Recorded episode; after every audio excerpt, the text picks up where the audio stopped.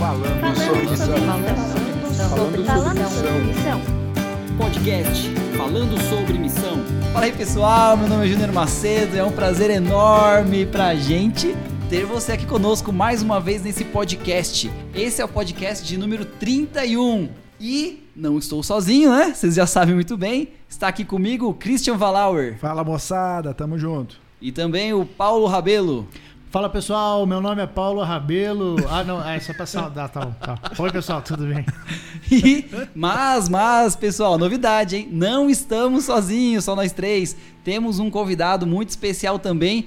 E eu acabei de lembrar que eu não sei o sobrenome dele. Então, ó, apresentei Christian Valauer, Paulo Rabelo e Homero Aziz. Aziz, é verdade, é verdade. Aziz. Tem a família Aziz e tudo mais. Pegadinha.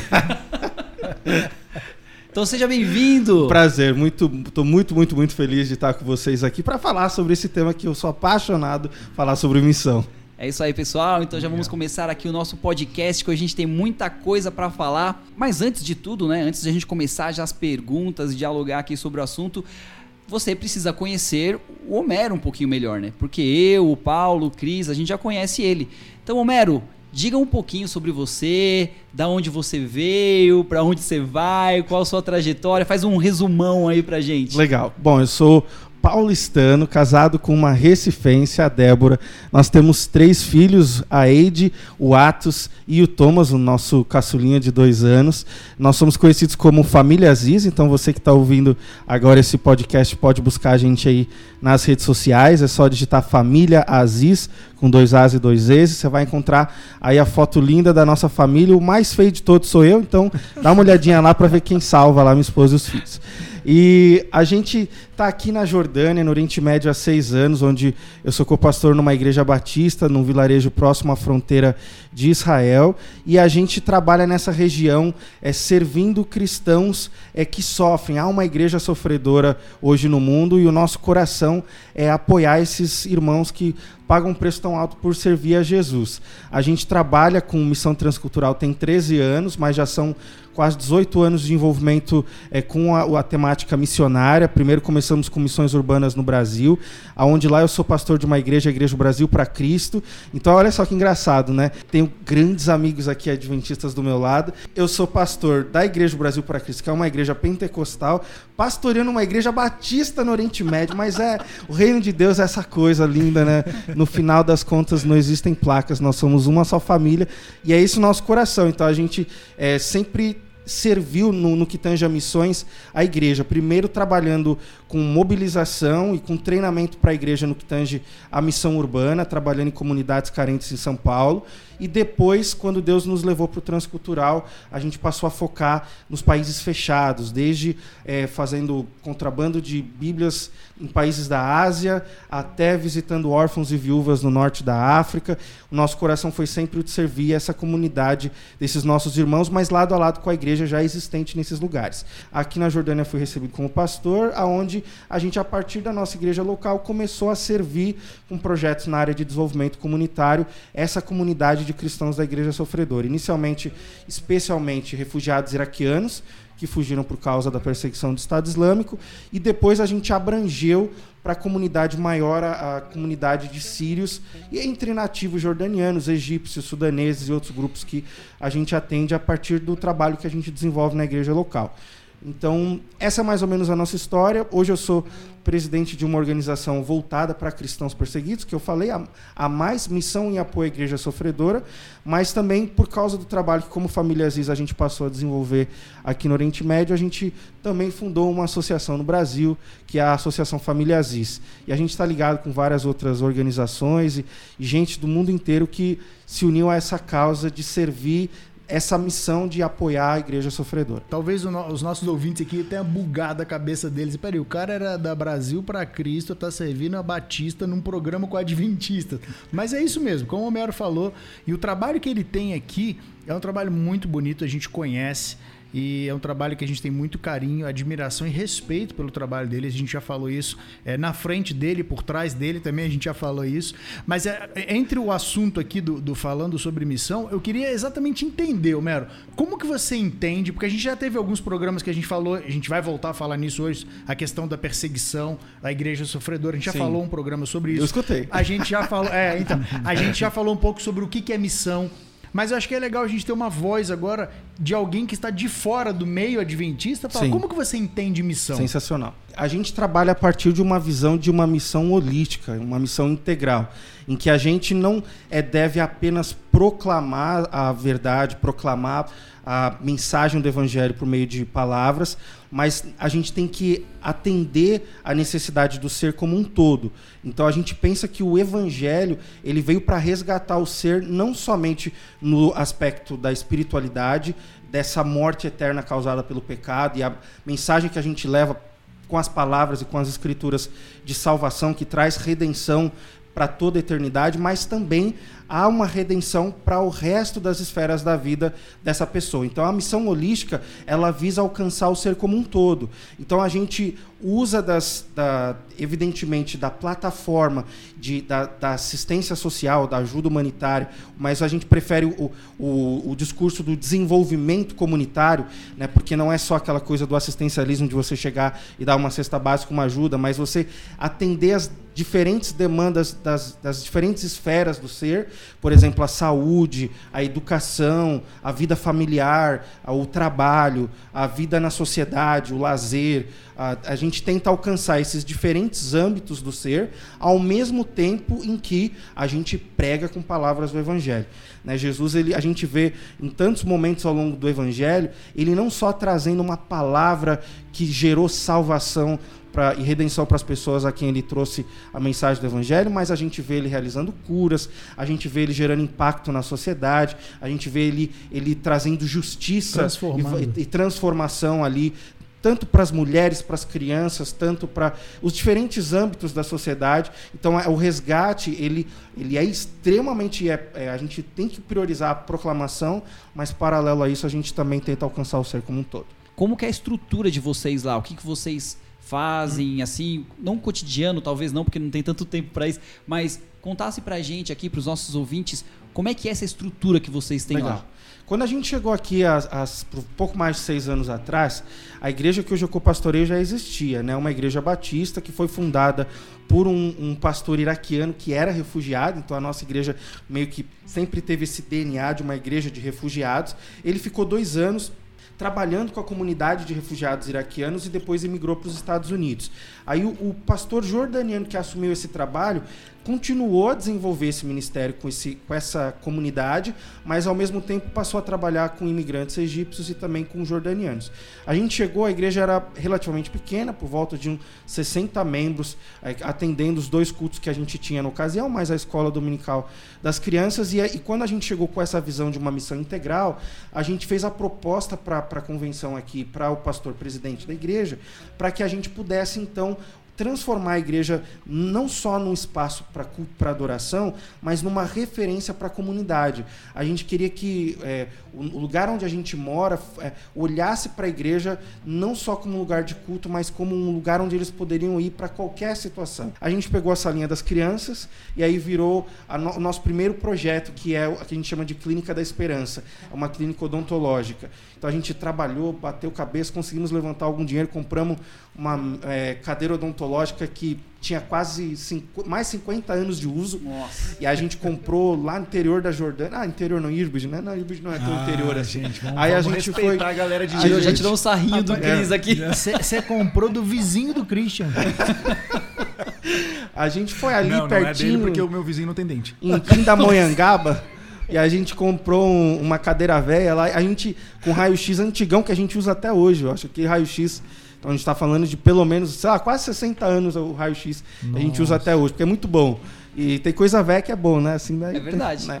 E a gente é, começou Então, usando a, aquela clínica para desenvolver o relacionamento com a comunidade, a gente fazia visitações com ajuda humanitária, cestas básicas, e a gente montava kits de boas-vindas para as primeiras famílias que chegavam, com cobertor, cesta básica, ali um tapete, fogão de duas bocas e tal. E aí a gente decidiu sair desse ciclo de só dar e, e a gente entrou no nosso desejo, nosso sonho, que era o desenvolvimento. E aí então a É gente ensinar a pessoa a pescar, né? Não é ficar dando isso. peixe. Ensinar a pessoa a pescar, mas também ajudar ela em áreas é, que dizem respeito ao, ao- ao- a esse todo, né? Porque parece que, que criou-se um pouco, eu acho que desse sentimento na- no, no mundo muçulmano, vamos dizer assim, de que muitas vezes os cristãos, especialmente do Ocidente, quase que eles compram a conversão com, com, a- com assistencialismo, né? Praticamente Então, é, e, e- e certamente é, aconteceu isso em algumas ocasiões, mas eu acredito que a maior parte da comunidade que desenvolve ministério com foco em assistencialismo não tinha nenhuma intenção de fazer isso. Mas essa imagem se criou e a gente não queria essa imagem. A gente queria a imagem do desenvolvimento, em que a gente se preocupa com o ser de uma forma um pouco mais profunda, não só chegar e dar alguma coisa que alivia a dor imediata.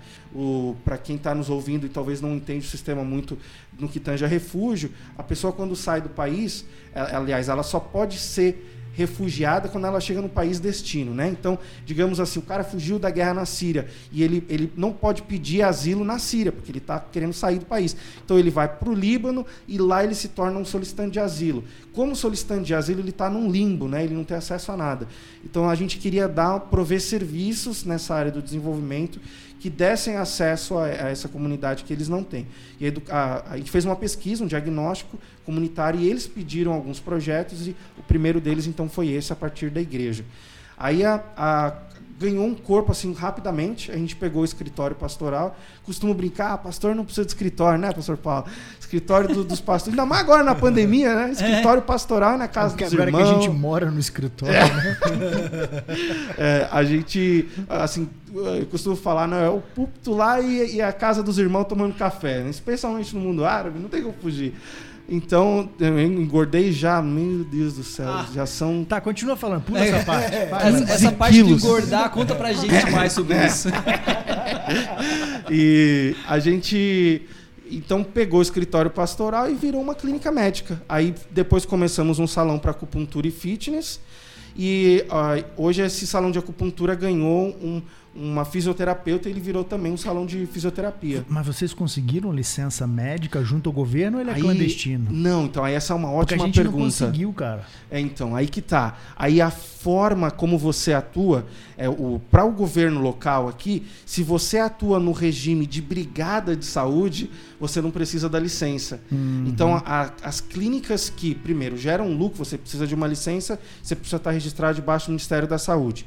Mas, se você tem um espaço que não é utilizado todos os dias, então, a gente atende, por exemplo, na clínica médica três vezes por semana e na clínica odontológica três vezes por semana, em, em datas revezadas. Aí, e a gente funciona num sistema de brigada, sem é, atribuição de valor para os atendimentos, a gente consegue usar o espaço da igreja. A gente já recebeu gente do Ministério de Saúde lá para fazer avaliação. Graças a Deus, na ocasião, eles só pediram para a gente fazer alterações na estrutura física, que a gente fez e a gente conseguiu permanecer com a utilização do espaço que a gente faz até hoje. Den- Dentro do- da estrutura da igreja, você pode desenvolver esse tipo de atividade num regime de brigada. No caso dos projetos de educação, Que era aí, aí, que, eu ia, que era aí que eu ia te perguntar também. Porque Isso. quando a gente foi lá, quando eu fui lá, eu e a Aninha, a gente foi, é, visitou uma escola que vocês tinham também, Isso. uma parte que vocês faziam com as mulheres, de corte de Isso aí, cultura. exatamente. Aí, para os projetos de educação, a gente teve que abrir uma empresa. Então, hoje a gente tem uma empresa de treinamento e desenvolvimento comunitário que cobre todos os projetos na área de educação. Então, tudo que diz respeito à parte de educação, a gente pode fazer debaixo dessa estrutura que hoje é registrada, anualmente renovada, com advogado, contador eh, e tudo mais aí para manter o processo todo regular.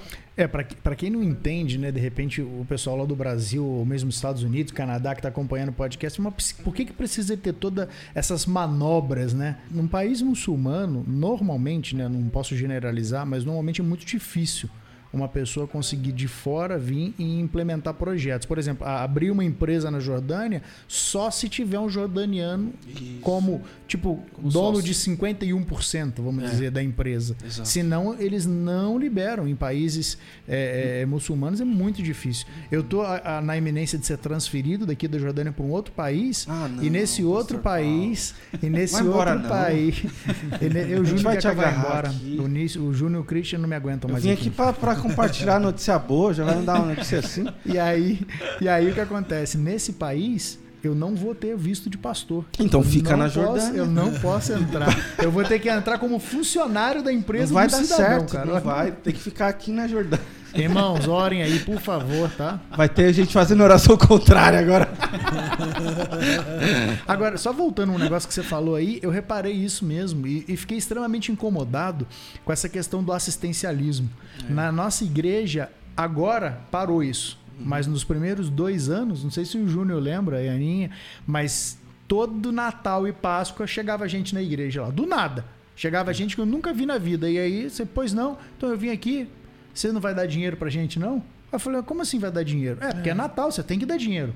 Aí eu falei assim: não, nós não damos dinheiro para as pessoas aqui. O que, que você precisa? Não, eu preciso de dinheiro. Eu falei: não, a gente quer te dar comida, roupa, mas dinheiro nós vamos te dar. Não, você tem que me dar dinheiro. É Natal, onde já se viu? Uma igreja não dá dinheiro. E aí, depois de dois anos ensinando para eles que você quer comida, a gente te dá comida, a gente dá uma cesta básica, a gente te dá roupa, a gente vai lá, visita a tua casa, te conhece e vê quais são as suas- suas necessidades. Mas dinheiro, nós não vamos te dar. E aí, depois de dois anos, o que aconteceu? Pararam de ir na igreja pedir. Com a gente, a gente experimentou isso também. E assim, a gente acabou criando um sistema de visitação com as famílias para ir fazendo essa triagem das famílias que são mais abertas à mensagem do evangelho e que são comprometidas com o que está acontecendo, não necessariamente com a igreja. A gente tem muitas famílias que a gente atende que são muçulmanas e muitas famílias que a gente atende que são católicos ou ortodoxas. É, o dos refugiados são assírios, caldeus, enfim, todas as diferentes Etnias, né? etnias deles lá no Iraque, na Síria.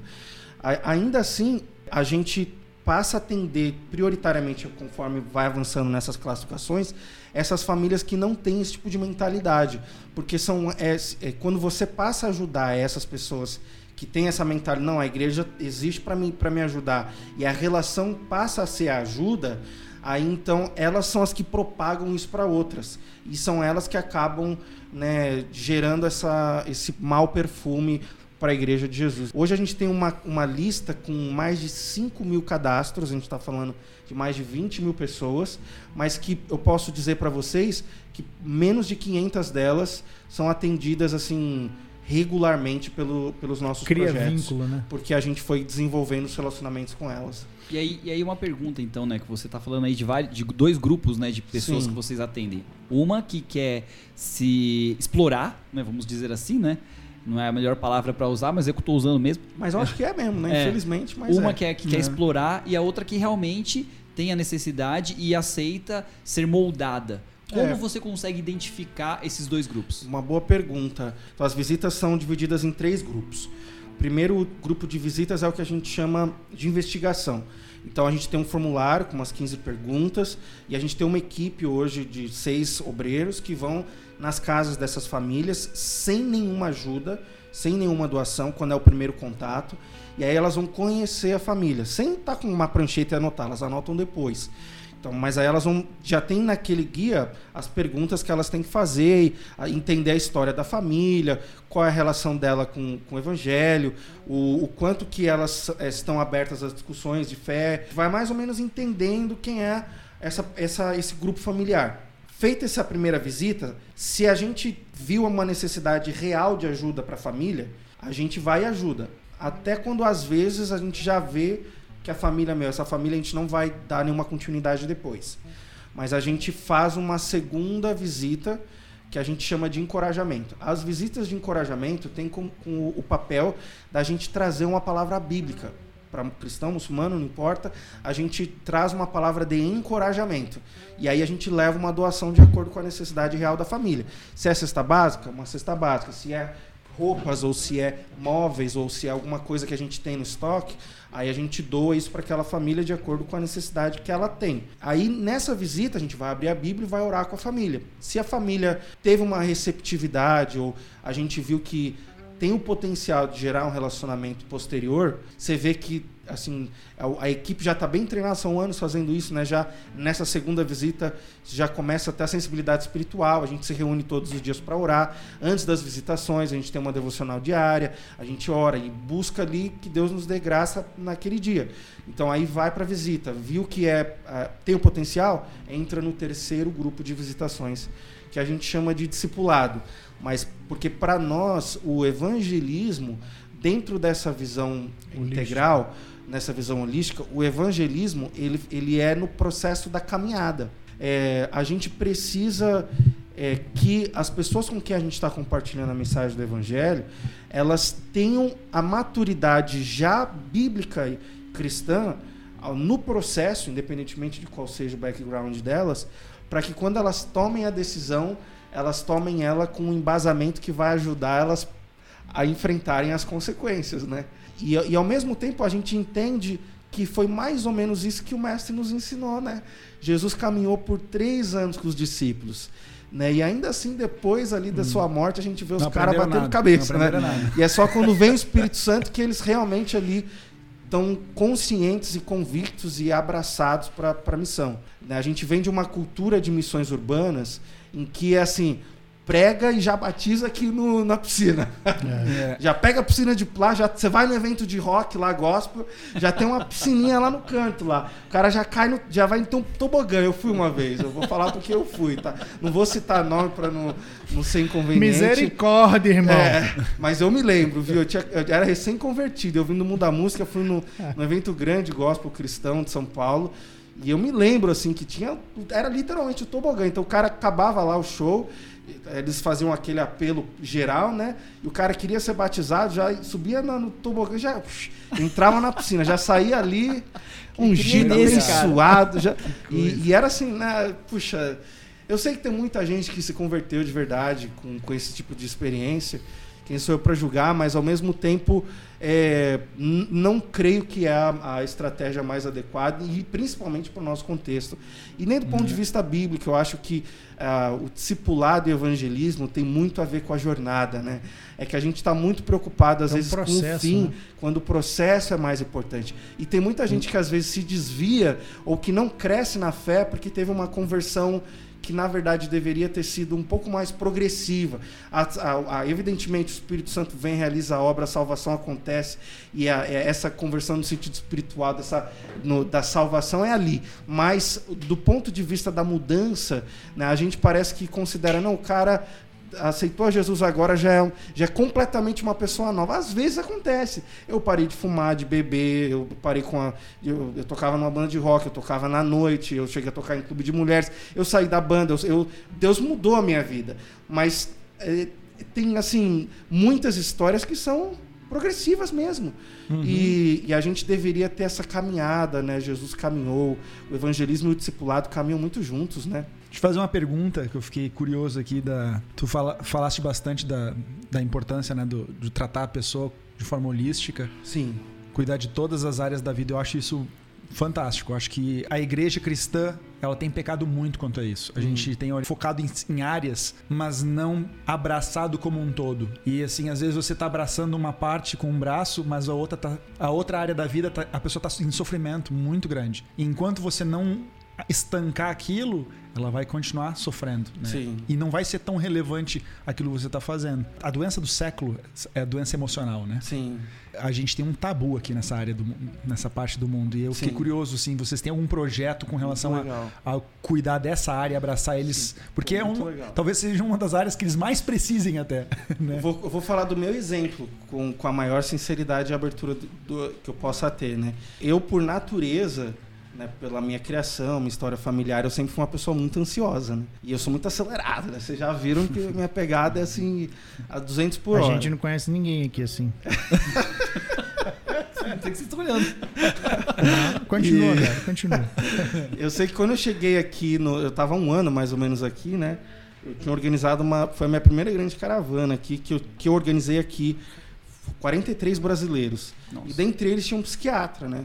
Acabou aqueles 10 dias assim da missão, né? Ele chegou no último dia, assim, com muito carinho, assim, ô Mer, será que a gente pode conversar aqui do lado, aqui assim? Aí ele falou, Mer, você já percebeu que você age assim, assim, assim, que você faz isso, isso, isso? Eu falei, pô, é verdade, né? Aí ele falou, você acha que isso afeta tal tal? Assim, ele foi na, na- no bate-papo, assim, já me dando Abrindo alguns seus toques. olhos, né? a- Foi Aí eu- cercando, foi Aí eu cercando. falei, é, doutor, acho que a gente pode conversar mais a fundo, né? E ali eu entendi que eu, eu precisava encarar esse, esse desafio da minha vida, que é o desafio da ansiedade. Aí, é, mas por que eu tô falando isso? Porque a partir desse momento, quando, conforme a gen- a gente faz, dentro do- dessa questão da visão holística, a gente organiza as brigadas de saúde. Então, eu organizo geralmente cinco brigadas de saúde por ano. A partir dessa experiência, eu comecei a pedir psicólogos e psiquiatras, porque a gente não, a gente não levava, a gente, a gente pensava no lado do trauma, mas a gente não eh, eh, vai além da questão só do pós-trauma. Né? O refugiado, especialmente que veio da guerra, da perseguição, tem isso bem latente, é muito evidente. Você já imagina, essa pessoa precisa de ajuda.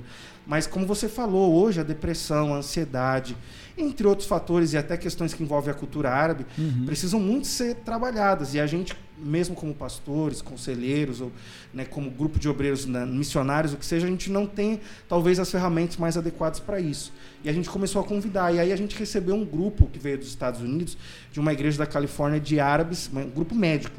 E aí, já no primeiro dia, dentre eles tinham três psiquiatras no grupo. E du- du- duas mulheres e um homem. Já no primeiro dia, eu abri para o grupo e falei: olha, a gente está recebendo esses profissionais, a gente gostaria de abrir para vocês serem- a- receberem o atendimento deles. E tinham pelo menos três dos obreiros que eu queria muito que eles fizessem um acompanhamento profissional. Mas eu vi que eles não iam fazer. Eu já estava fazendo, porque eu já tinha. Isso foi bem posterior, deve ter sei lá, uns seis, oito meses depois da minha própria experiência.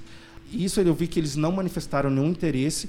No segundo dia da brigada, eu, eu entrei na fila como se fosse um paciente. Fiz o meu cadastro, me agendei com um psiquiatra durante o atendimento com refugiados, gente da igreja, todo mundo vindo lá. Entrei na salinha lá, que era no Casa Cozinha, porque a gente transforma a igreja num, numa igreja, numa, num hospital de campana, né? A gente divide, faz as baias assim dentro do, do templo da igreja, e a igreja fica com sete, oito espaços dentro da igreja para os atendimentos, mais triagem. Muito legal quando a gente faz as brigadas. Aí eu fui lá na frente de todo mundo. Quando eles me viram entrando já, os olhos, né? Não pode ser o pastor indo consultar com o psiquiatra, né? Não pode ser verdade. Aí fui, entrei, fui atendido pelo psiquiatra que estava lá, árabe-americano. Quando eu saí da sala, eu já vi que eles estavam tudo de olho, né? Já tavam É. Naquele dia, eles acabou a, a brigada, os três obreiros que eu queria que fossem falar com ele foram no privado, falaram com esses profissionais se eles poderiam atendê-los fora do horário da brigada. E aí nos outros dias da brigada eles foram atendidos. Mas a gente tenta atender essa área, é uma demanda e é justamente isso que você falou, né? É, Nessa visão holística a gente tem que pensar na- na- nessas questões emocionais. nas- E, meu, no mundo árabe é terrível, né? assim, é tudo debaixo da mesa, né? Tarta tal, né? Põe debaixo da mesa e acabou. Eu não, não. O negócio acontece, já jogo no ventilador. Ih, o pessoal fica Mas ó, doido. isso, isso daí é muito, muito interessante. A, a mi- a minha esposa é psicóloga. Ela faz parte de um grupo de mulheres árabes e ela é a única psicóloga desse grupo. E o que acontece? Essas mulheres buscam a minha esposa para abrir o coração, para pedir ajuda, mas elas têm amigas nesse grupo que elas são amigas há 15, 20, 30 anos. E a minha esposa sabe coisas da vida delas, problemas e lutas e coisas que nenhuma outra amiga dela sabe. E assim, não é simplesmente pelo fato da minha esposa ser psicóloga, Aham. mas é pelo fato da cultura dela não poder abrir isso- esses problemas, essas dificuldades. Então, existe um preconceito muito, grande. Mas aos poucos, inclusive o termo que eles usam aqui no mundo árabe, quando eles falam que é psicólogo, é, é doutor de maluco. É. Então, então você vê que é- é- existe um preconceito até na, na linguagem deles, de como é, é, é, buscar ajuda para essa área. Já entramos no assunto de mulheres, então, né? Então, vamos falar da, do Do Gera projeto Mais. que vocês têm com as mulheres também, né? Que é um projeto super interessante. Sim. O Gera Mais é uma, uma pérola pra gente, né? Trabalhar com mulher e trabalhar com criança é sempre muito gostoso, né? Muito legal. Eu acho que numa cultura tão patriarcal, machista e fechada, parece que é às vezes mais difícil de você lidar com o homem, né? Justamente essa coisa da, da vergonha, da honra. Mas as mulheres não, elas abrem o coração e as crianças não precisam dizer nada. Então, Mais fácil. é, né? no caso da, da- do Gera Mais, a gente, logo de cara, a gente entendeu que havia uma oportunidade para servir as mulheres. E a gente queria mais do que só servir as mulheres, a gente queria que a- as mulheres fossem as, a ponte para alcançar as famílias. Então a gente tentou focar em ter casais cuidando desse projeto desde o começo. Então eu e a minha esposa a gente começou, depois a gente teve o César e a Jéssica que ficaram conosco por dois anos, estão na Romênia hoje. É, depois a gente teve a Wiz que ajudou temporariamente, né?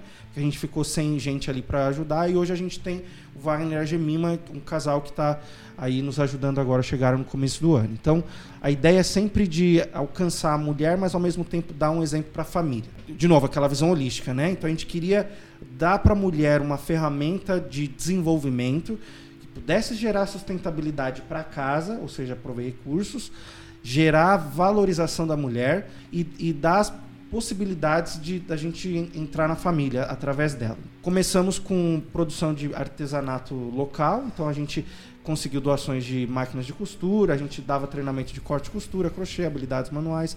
Elas produziam peças, a gente revendia e elas partilhavam do lucro. A gente chegou no ápice do projeto quando né, a gente não estava, especialmente nessa fase agora da pandemia, a gente tinha uma saída muito grande de entrada de voluntários e isso ajudava o escoamento de produtos e ao mesmo tempo a venda dos produtos.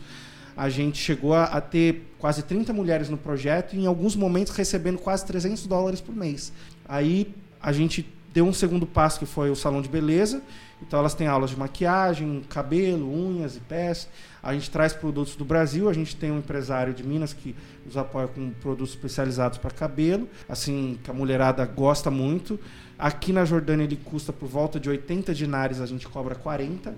E aí a, e a gente consegue a doação do produto e as mulheres partilham do lucro. Fazem um serviço, então minha esposa, minha filha, mulherada toda da igreja, do ministério, só faz lá no, no projeto. E aí a gente tem agora a cozinha industrial. No ano passado a gente conseguiu montar a cozinha, e aí a gente, já estava dando cursos de culinária, mas com a cozinha a gente passou a fazer algo mais profissional. É, e aí a gente começou a dar esses treinamentos para elas. Nesse momento a gente está trabalhando com, a- com geleias, elas produzem, a gente vende no mercado local e aí elas partilham do lucro. Então ele é uma espécie de cooperativa. E aí através do relacionamento com elas, porque todos os dias elas oram, elas têm estudo bíblico antes de Mesmo começar as atividades. mesmo muçulmanas, Ah. elas oram. E era engraçado na época do César, porque o César ele é, ele é da Brasil para Cristo também, e ele é bem penteca. Assim, né? E é, um dos meus melhores amigos, a gente se ama muito, e o César é bem pentecão. Então ele chegava lá, já botava um louvor assim, daqueles que você vê anjo e tudo mais. E aí o, a- já começava a orar, e aí as- a- a- no começo, né? As sírias ficavam assim, tipo, meio sem entender, quietinha, mas depois elas baixavam a cabeça, come- depois começaram a orar, depois cantavam algumas músicas em português e em inglês que ele botava lá, mas era só assim um louvor do manto, né? E ficar aquelas. pra descer um som lá, no- né? o César é uma figura pentecostal e profetizava e tal, e aí. Assim, meia hora. Aí começava as atividades, a mulher, botava a mulherada toda pra trabalhar. Aí ele saía. E aí ficava a esposa dele, a Jéssica, cuidando do resto do dia. Então ele só ia lá pro momento penteca, O principal momento, o começo. Vencia pelo cansaço. É, não, mas assim, espetacular. Isso, isso foi. é, assim, a gente chegou no momento, num dado momento em que a gente tinha iraquianas, jordanianas, sírias e egípcias, entre cristãs e muçulmanas juntas, trabalhando no projeto. Caramba. Para nós, legal. assim, era, era muito Benção, hein? espetacular. é. E a, quatro da- das líderes que a gente teve nessa fase, é, cada uma delas era de um grupo diferente e a gente tinha entre elas convertidas. Então era muito bonito isso, assim. E- Ver elas se ajudando e ajudando as outras. E, e a gente está falando aqui, a gente, lógico, está descontraído, rindo, brincando, mas, mas o trabalho é um trabalho muito sério e é um trabalho que tem resultados. É, Então, assim, mesmo a gente falando aí do, do, do louvor do manto, sim. fala um pouquinho dos resultados Claro. desse, desses seus seis, sete anos de ministério aqui na Jordânia já. Por Sim. exemplo, quantas pessoas Legal. que você já viu, que você batizou? Foram, mais, foram quase 140 batismos em seis anos. É, são quase 40 convertidos do grupo majoritário, de várias nacionalidades, inclusive nativos. E a gente tem muitos mais que se converteram estão no, naquele processo de caminhada, porque a gente demora para batizar. Sim. Então, mas a gente deve ter nesse momento pelo menos uns 20 convertidos do grupo majoritário que a gente está caminhando assim, né? Eles já, já se converteram, já, já oraram entregando a vida para Jesus, leem a Bíblia todos os dias, alguns servem com a gente no ministério, mas a gente ainda não batizou. E para a glória de Deus, a despeito da pandemia, a gente realizou batismos na, nessa quarentena. E Amém. recentemente a gente batizou uma família e, e a gente está muito feliz assim. E, e, a- e todo o trabalho aqui na Jordânia gerou frutos fora da Jordânia. Então hoje a gente tem projeto fixo em andamento na, na Síria, né? Então a Clínica da Esperança está lá em Damasco. O centro comunitário que embarca os projetos de educação está lá em Damasco. A gente tem uma unidade lá. A gente abriu o centro comunitário no Iraque, a gente plantou a igreja no Iraque, então a gente está com uma igreja lá em Bartala, em- no Iraque, na periferia de Mossul. E agora, há duas semanas atrás, a gente inaugurou nossa igreja na Turquia, em Istambul, uma parceria com a Assembleia de Deus. E todos os convertidos da nossa igreja na Turquia são no grupo majoritário: iranianos, iraquianos Nossa. xiitas e sírios curdos. Todos. A gente vem desde 2015 trabalhando com um grupo lá e finalmente a gente conseguiu fazer a inauguração da, da nossa igreja na Turquia há duas semanas. É porque no- legal. o, o- o batismo não é um fim em si mesmo. Não. E a gente sabe muito bem, é, do ponto de vista bíblico já era assim, mas no Brasil acabou que se perdeu muito essa ideia de que o batismo é o começo do ministério. Mas É. aqui você não pode nunca batizar a pessoa e deixá-la. Porque quando ela toma a decisão de mudar a fé, de mudar de lado, ela Sim. perde. Se ela ficar viva, ela perde família, ela perde amigos, ela Sim. perde, perde emprego. Então você Sim. realmente precisa de fazer o que você está fazendo, que é, é um acompanhamento Sim. durante essa jornada que demora anos. Isso. Até num segundo momento, no próximo podcast, a gente faz um bate-papo sobre perseguição religiosa, aí do ponto de vista da minha experiência. E, mas a, a Portas Abertas tem um material que eles produziram, é, escrito por um grande amigo meu, um canadense, já um senhorzinho, já veio muitas vezes aqui na Jordânia. Ah, que legal, o World Watchlist, que é a classificação de perseguição. É, aqui E- eu tô mostrando para ele aqui no computador, o Muito pessoal não tá legal, vendo, é. mas eu fiz o download já do Portas Abertas desse ano. Eles fizeram a lista dos países em que existe maior perseguição Isso, religiosa eles no fazem mundo. Todos, To- os anos, é. todos os anos, é. Essa lista ela já está no ar há quase 30 anos. Todos os anos ela é, é- é refeita, né? É um formulário com 65 perguntas que englobam vários aspectos da sociedade. Num outro momento eu posso dar essa aula para vocês. Mas enfim. Eu tô indo pro 43. É. Você quer saber pra onde eu tô indo? Não, Olha no vai lá 43, lá. legal. É, a gente está no 33, então. Mas assim, a gente, pra- no nosso caso, é, quem trabalha no mundo árabe, especificamente falando, to- quase todos os países estão nessa lista, né? Não, dos 50, 34 são países muçulmanos São países no muçulmanos, contexto mas, árabe e pô, também da, é. da Ásia, né? Mas aí eles têm um material chamado Permanecendo Firme através da Tempestade, tá? Que é isso que eu, que isso que eu ia falar. Esse material é, um, é uma teologia bíblica do sofrimento e da perseguição, que é usado para capacitar a igreja sofredora ao redor do mundo. Ele já está traduzido em quase 60 idiomas. É como se fosse mesmo uma apostila de estudo bíblico sobre com, com, com uma base de perseguição religiosa, tá? Então é para ensinar o, o crente que que, Quer que tá no com isso? não, não, é para ensinar o convertido, vamos botar assim, ou o que está no processo de conversão, a, a ter crescer na fé enquanto absorve também paralelo a esse ensinamento é, outros que vão dar força para ele aguentar a perseguição. Então é assim, você aprende sobre salvação junto com perseguição.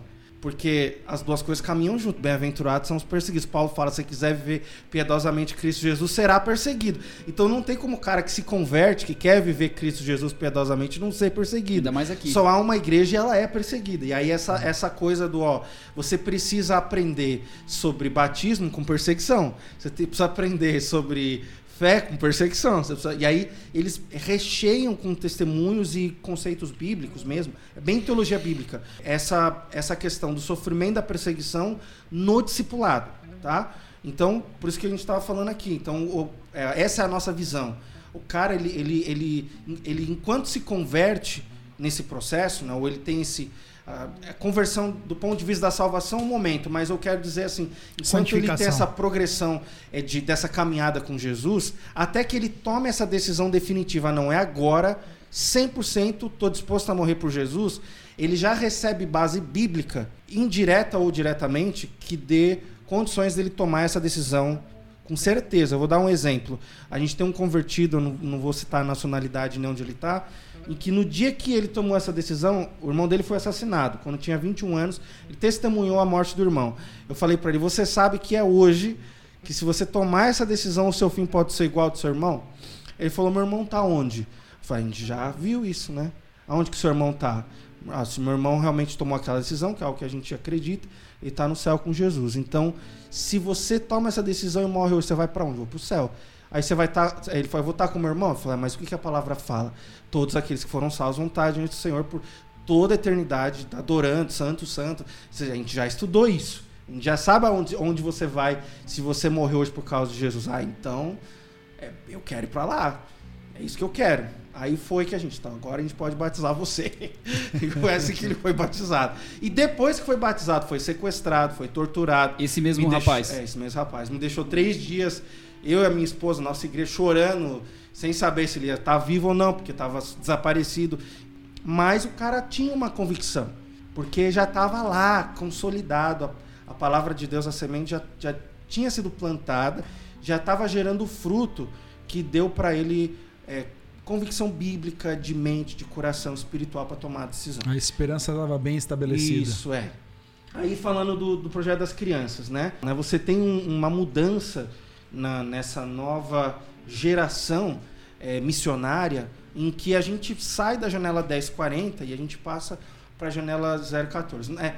Então é mais do que falar aonde é falar do, da idade. E aí, dentre da demografia mundial, a população menos alcançada no mundo, por incrível que pareça, ainda são as crianças. Então a gente queria, numa visão holística, atender a necessidade real das crianças, que hoje, especialmente falando de refugiados, não têm acesso ao sistema público de educação, e a gente queria levar o evangelho para elas. Então, aí a gente começou o Urahua Kids e a mini escola. Então, o Urahua Kids é, um, é uma escolinha para crianças de 4 a, a 14 anos, que é essa, essa faixa do, do da janela contemporânea aí de, de missões demográfica e ao mesmo tempo a, a gente começou a mini escola para as maiores de 14 anos, que é com cursos profissionalizantes e com aulas voltadas para idiomas. Então, inglês, árabe e aí música, informática e, e, outras coisas que a gente teve ao longo de cursos ao longo desse tempo, desde empreendedorismo a outras coisas que a gente pôde ministrar com voluntários para eles. Com as crianças, hoje a gente tem uma escolinha registrada debaixo daquela organização que a gente tem, e essa escolinha ela tem crianças nessa faixa etária divididas não por, por idade, mas por necessidade é, escolar. Então, tem, porque tem criança com 14 anos que deixou de estudar quando tinha 7. E aí elas têm aulas como se fosse numa escola. Inglês, matemática, ciências, é, aulas de, de, Tem estudo bíblico todas as manhãs, elas oram, começam o coração. A escolinha é voltada para crianças refugiadas cristãs, então isso é importante dizer. A escolinha é um projeto específico para a comunidade cristã, justamente por causa da questão de ser um projeto escolar, né? E aí a gente falar de religião a gente não poderia, numa escola, falar. Mas, mas as crianças, por exemplo, refugiados muçulmanas, não poderiam assistir essas Elas não aulas? poderiam assistir às aulas cristãs, tá. é. Aí a gente teria que ter um currículo que contemplasse a aula de Islã. E como a gente não queria inserir isso, e a gente também não, não tem até hoje estrutura para pensar numa plataforma diferenciada para esse grupo, a gente decidiu trabalhar na escolinha só com as crianças. Na mini escola a gente aceita muçulmano, porque aí é, é, elas são maiores e aí o foco ali é mais profissionalizante. Mas no caso da escolinha é para cristãs. Cara, a gente teve uma aula aqui, né? Não sei se você Muito que está ouvindo conseguiu absorver tudo. E agora vamos deixar o nosso último recado, né, pessoal? Para a gente finalizar o nosso podcast. Passa rápido. Eu ouvi dizer que vai ter coxinha hoje, então acho que eu vou ficar aqui. Até agora a Aninha não se manifestou. Não tá foi por isso que me convidaram. O Júnior falou: Ô, oh, Mero, vai ter coxinha lá, vem aqui. Aí eu aceitei vir gravar. coxinha, pão de queijo, dadinho. E... É, então. Que isso a gente conversa. Dadinho, dadinho. Eu comi um dadinho Nossa, hoje. Cara. Isso a gente conversa depois que acabar aqui, a gente vê aí quanto que vai que vai entrar, a vaquinha que a gente vai fazer aqui. Vamos ver depois, né? Legal. Mas qual a mensagem aí, Cris? Começando com você. Minha mensagem? Olha, eu incentivo você a, a seguir o exemplo do- do Homero aqui. Poxa, gente, gente boníssima nos ensinou que a gente deve olhar para o ser humano de forma holística, né? E trabalhar em todas as frentes para tentar aliviar o sofrimento do ser humano, que é, é o que é o papel, foi o papel de Jesus, né? Então vamos, vamos trabalhar nisso. Vamos fazer missão e, e atentar às- aos sofredores ao nosso redor, porque a igreja sofredora, né, não é só aqui, tá em todo lugar. Acho que a minha mensagem é você estar sempre disposto a aprender, né? Quando a gente chegou aqui, a gente tinha uma visão de missão e conhecendo o Homero e os projetos dele, já estive na igreja dele pregando lá com os irmãos e o povo da igreja dele. Eu vi que a gente pode fazer muita coisa. E como o Homero falou brincando aqui no início, da Brasil para Cristo, servindo a Batista e agora gravando com os Adventistas. O céu não vai ter bandeira. O céu vai ser uma coisa assim, nós vamos estar felizmente surpresos. E eu acho que a gente sempre pode aprender com outras pessoas, com outros ministérios. E parabenizo o Homero mais uma vez. Tenho um respeito, um carinho muito grande pelo trabalho que ele faz aqui. E tô aprendendo muito. Então, assim, assim a, minha, a mensagem final pro pessoal é: tenha menos preconceito. Procure servir a mais e olhar para as pessoas como Jesus olhava para elas. Amém. É, a mensagem que eu tirei daqui, né, que eu peguei daqui, foi que, na verdade, quem coloca os limites para o trabalho que a gente faz com as pessoas somos nós mesmos. Com certeza. Muitas vezes a gente olha e fala, ah, isso aqui não dá por causa disso, disso, disso. Então a, a gente acaba criando as próprias barreiras que não existem. Você pode estar aí na sua casa ou onde quer que você esteja, mas pensando, ah, eu não sirvo para ser missionário, eu não sirvo para ir lá. Pessoal, não coloque você uma barreira para a missão de Deus. E você, Homero, qual mensagem que você deixa pra gente? Primeira mensagem para os ouvintes aí é vamos orar, gente, pro pastor Paulo ficar aqui. Essa é a primeira coisa. Vamos orar, fazer jejum. Tem Deu coisa ruim. que é só jejum e oração, gente. Deu ruim. Então eu vou botar o, o louvor do manto aqui. pra ele. Se não sair o visto lá, já sabe quem é a culpa, né? De quem é a culpa. Ai, meu Deus do céu. Não. É, brincadeiras à parte, assim, eu acho que talvez uma coisa que a igreja, de uma forma geral, e não só no Brasil, eu pude testemunhar um pouco disso em vários outros lugares no mundo, perdeu com essa visão tão focada da- da- dos últimos mais 100 anos aí de um coração voltado só para proclamação com palavras, é de que a mensagem ela pode redimir o mundo é, como um todo, não só é, a questão espiritual. Deus vai trazer a salvação e a gente precisa proclamar por meio das palavras. Entretanto, Deus quer usar a sua vida onde você está. Por causa dessa, desse discurso da não é só pregação com palavras, parece que o missionário virou a elite da igreja, né? Não, A pessoa que foi para o transcultural ainda é uma elite maior e o missionário que está no Oriente Médio são as forças especiais, né? E quando na verdade a gente é, é uma só família, a gente está aqui falando disso desde o começo. Nós somos é, todos filhos e servos do nosso Senhor Jesus Cristo e Ele quer usar você na missão aonde você estiver através das habilidades, dos dons que Ele te deu. Ele vai colocar você ah, no seu trabalho, na, na escola, na faculdade, na rua, no Uber, na padaria, dentro de casa com seus vizinhos agora na pandemia. Você vai ser um instrumento de Deus para a realização da missão. Então, entenda que você é, é parte dessa missão, que é a missão de Deus. Ele quer usar você aonde você estiver e seja lá no seu trabalho, quando você faz com excelência, você não compactua com corrupção, você é justo, quando você demonstra os valores do reino, as pessoas ao seu redor, seja lá onde você estiver no campus da universidade, elas vão olhar e vão pensar, meu, como essa pessoa é diferente?